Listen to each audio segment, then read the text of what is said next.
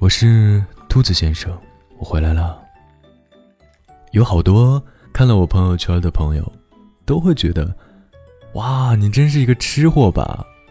整天都在发一些美食照片。对啊，我是一个吃货，并不否认。我觉得美食有一种很神奇的力量。你开心的时候，你不介意有一块慕斯蛋糕。让你甜上加甜。当你悲伤的时候，也不介意来一杯加冰的可乐，咕嘟咕嘟的一饮而下，再就着冷气，长长的舒一口气。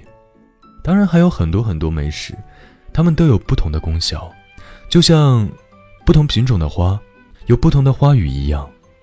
所以说，美食的魅力，我们可以用。一生的时间，去探寻，去感受。今天要跟你讲的故事，是一位孤独的美食家。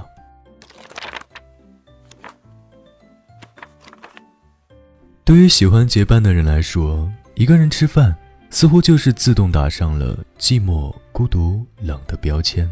然而，日本有一位大叔却花了五年的时间告诉我们，一个人吃饭其实是一件。很美好的事情。这位大叔独自经营着一家杂货店，虽然不是实体店，但还是能接到不少客人的订单。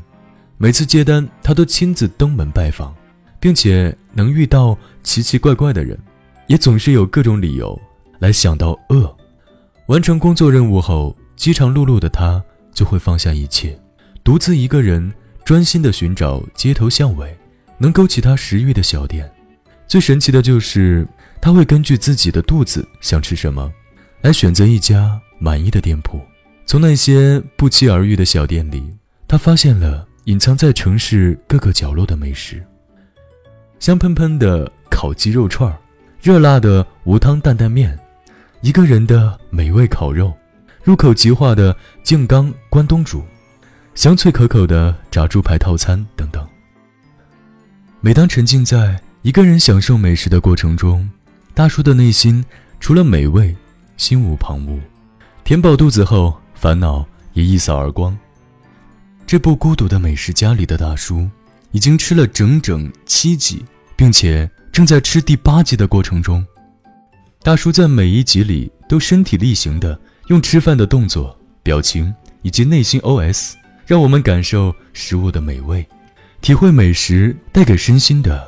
无与伦比的治愈系幸福感，自己的肚子想吃什么就吃什么，再重口味的食物也能坦然自若的尽情享用，不用顾及他人的眼光，自然不做作的大口吃饭，酣畅淋漓的享受一个人吃饭的自在和无拘束。当美味的食物入口时，眼角眉梢都透露着开心满足，所有烦恼忧愁的事情都烟消云散。总是能在抚慰肚子的过程中，出其不意地想到各种事情，获得各种感触。古人有云：“饮食男女，人之大欲存焉。”还有云：“保暖思淫欲。”食欲总是在性欲之前，是生而为人最基本的欲望。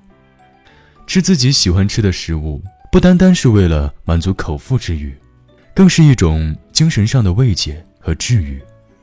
我们没有必要为了显得合群而害怕吃饭落单，强迫自己去和别人吃不喜欢的食物。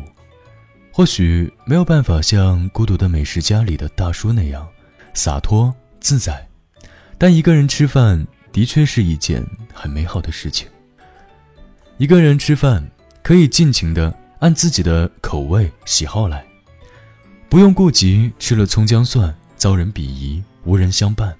不怕煞风景，提胖也好，猪下水也好，想吃啥就吃啥，再也不用装。大蒜就咖啡都可以有，自由是孤独的高尚代名词。贾宝玉和他娘吃饭会假装爱吃素，一个人在怡红院吃小灶，就时不时要来点好的。一个人吃饭可以心无旁骛，全身心的投入，不用分神给一起吃饭的人，没有他人打扰。独自享用只属于自己的喜爱的美味，人与美食的二人世界，总是有很多惊喜与感动。电影《料理鼠王》里，食评家科博先生就是一个人前往餐厅，面对一盘普罗旺斯焖菜，想起了妈妈慈祥的模样。想象一下，如果两个人同行，对面坐着一位美人，科博先生会想起妈妈才怪呢。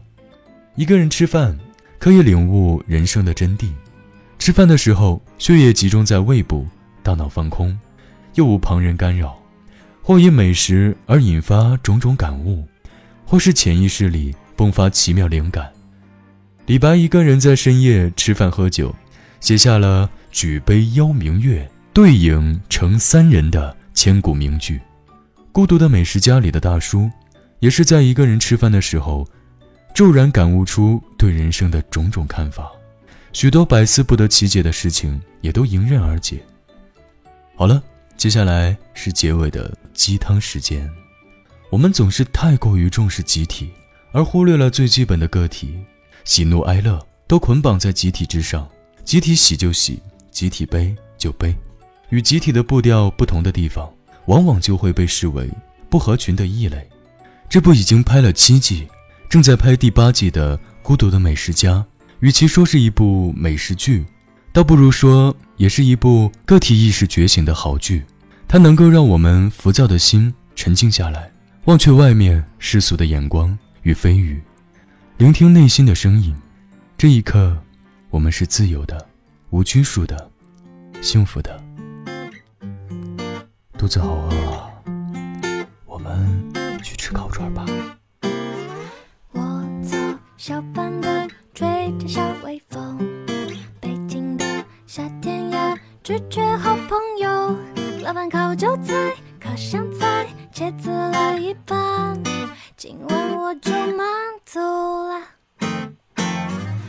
双桥玲珑山小区的前面，兰州拉面馆，大家来撸串，羊肉串，手抓饭，我就满足了。七啤酒吹上牛板凳，分你一半看广场舞，阿姨为我们在跳舞。七啤酒吹上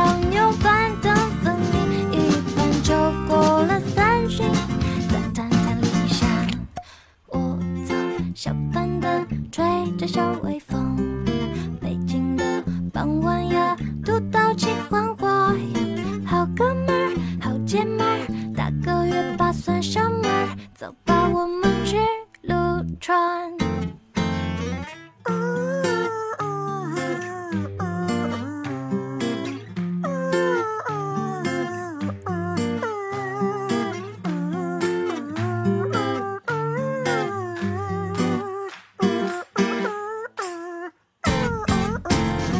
七啤酒吹